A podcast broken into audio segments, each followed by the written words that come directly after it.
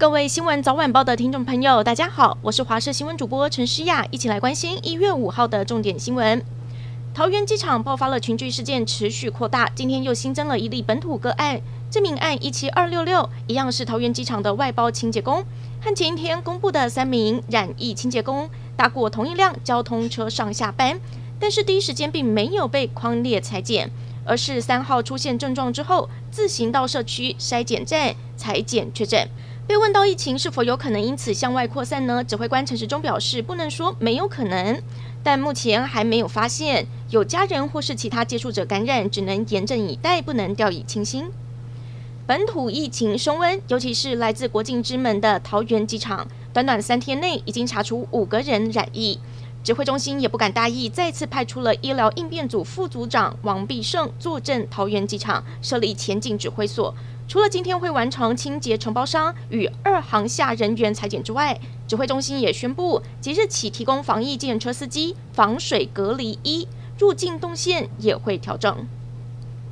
这次爆发本土群聚案的桃园市府现在提供了五处社区筛检站，让民众免费裁剪。前进指挥所指挥官王必胜中午也来视察，一个早上就筛检了三四百人，可见人心惶惶。下午卫生局公布四名确诊者的足迹，地点遍及中坜和平镇区，包括娱乐场所、客运，甚至是中贞市场、中北黄昏市场、大卖场、早餐店，通通都有。王必胜呼吁民众，只要足迹重叠或是有相关的症状，一定要主动检查。国防动态，中国去年派出了超过九百六十架次的军机闯进台湾周边空域，捍卫台湾西南空域第一线的空军第四联队今天在嘉义进行春节加强战备操演，展示一顶要价大约一千两百万元的新型飞行头盔，能让飞官看到哪里打到哪里。除了有十二架 F 十六 V 战机首次大象走路，军容壮盛，也模拟敌机来袭，战机六分钟内紧急升空拦截。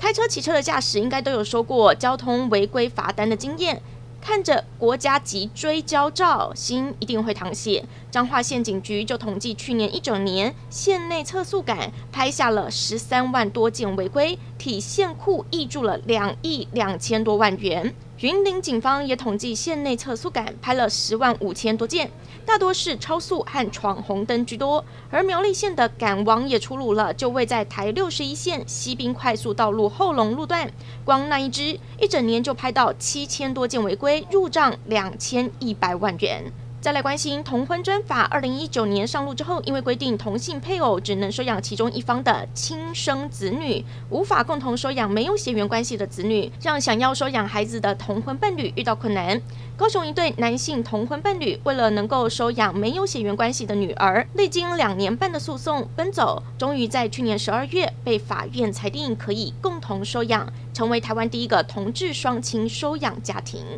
天后张惠妹四月就要在台北小巨蛋举办十二场巡回演唱会，主办单位为了防堵黄牛转卖票券，直接公告以实名制的方式来售票。开卖当天一如往常秒杀，不过二手票交流平台却一度出现了一千多张票，就有消费者误以为是官方售票系统买了，才发现根本没有给详细的座位资讯，向平台客服反映也没有下文。台北市法务局就公开示警了。二手票没办法落实实名制，可能会发生无法进场的消费争议。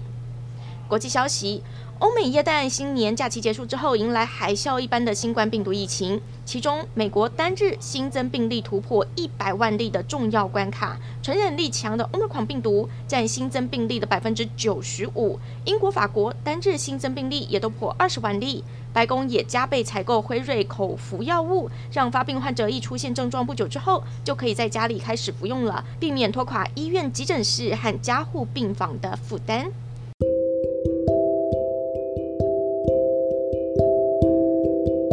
谢您收听以上的焦点新闻，我们再会。